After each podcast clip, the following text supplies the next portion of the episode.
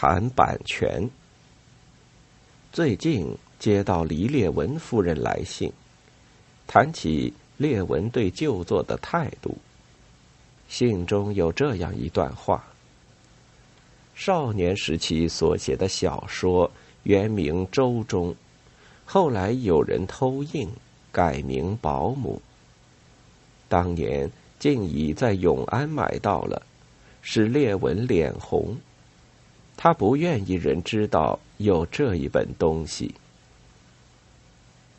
国内有人想出版列文的创作选集，所以羽田说：“不应该再将它重印。”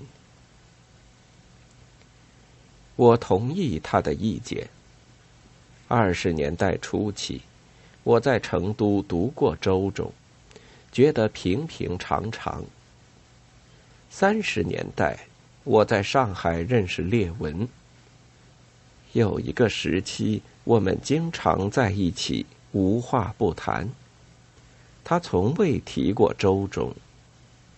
我编印丛书，他也不曾将这类旧稿交给我重印。人对待自己的作品应当严格。当时我自愧不如他，我。比较随便，但是在作家中，我可以算作不幸的一个。我的作品的盗版最多，有的选集里甚至收入别人的文章。我不能保护自己的权利，制止盗版和不征求同意的编选，我便亲自动手编印选集。不让人在我的脸上随意涂抹，我要保持自己本来的面目。关于我自己，我有两点意见：一，我不是文学家，我当时不过拿文学做武器，跟旧社会做斗争；二，我是一边写作。一边学习，不断的修改自己的作品。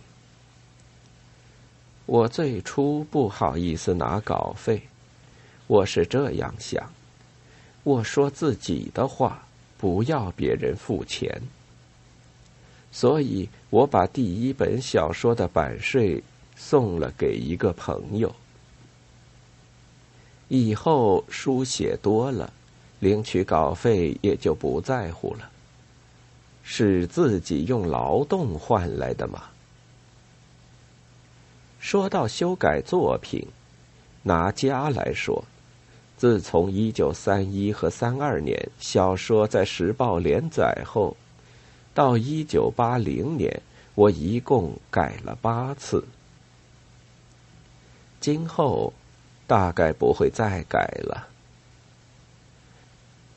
关于修改作品，有人有不同的看法。可是我坚持，作家有这个权利。我说过，作品不是学生的考卷，交出去就不能修改。作家总想花更多的功夫把作品写得更好些。拿我来说。就是把武器磨得更锋利些。唐史改的不好，读者不满意，可以写文章批评。但是谁也不能禁止作家修改自己的作品，规定以出版本为定本。我敬佩列文不提少作。我也不愿意别人把我发表第一本小说以前写的东西找出来重印。不管有没有出版法，我认为作家应当享有作品的版权，既然他对自己的作品负有责任。没有得到作者同意就编选翻印别人的作品，那就是侵犯版权。对这类事情，作家也可以进行抵制和抗议。我也曾经说过，一部作品发表以后，就是社会的东西，不再属于作家个人，因为作品发表以后，就在读者中间产生作用。但这只是一方面，另一方面，作品是作家劳动的成果，是根据作者的生活经验与思想感情写成的。只有作者最了解作品写成的甘苦，他不会因为某一位读者的批评而随意修改作品，但是他也应该知道。自己对读者负有什么样的责任？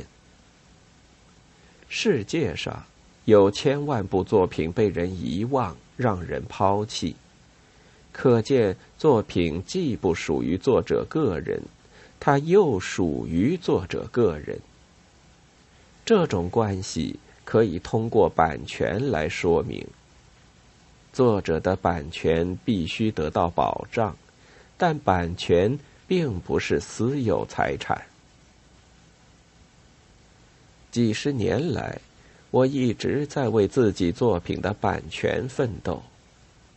我的书橱里至今还有一大堆随意拼凑、删改的盗版图书。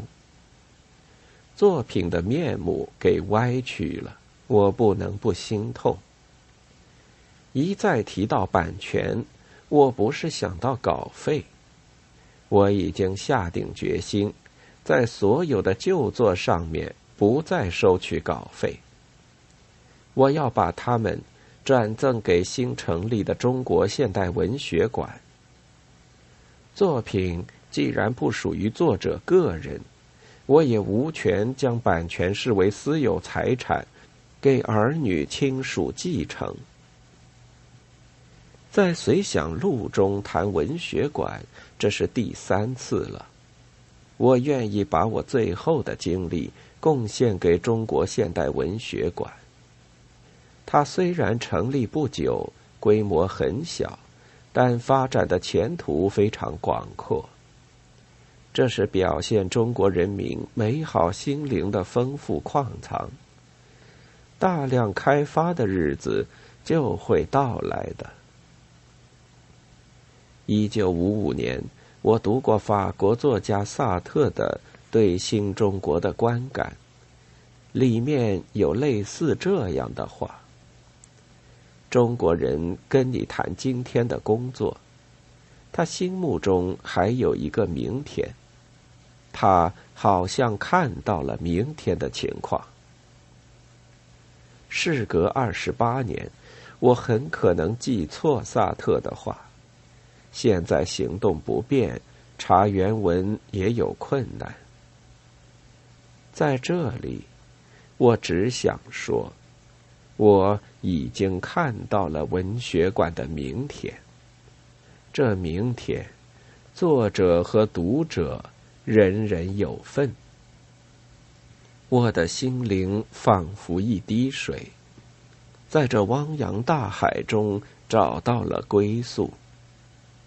有一天，我会被读者忘记，我的作品将和一切选本书、盗版书一起化为尘土。但是，我们的文学事业一定要大发展，任何干扰都阻止不了繁花似锦局面的出现。九月十五日。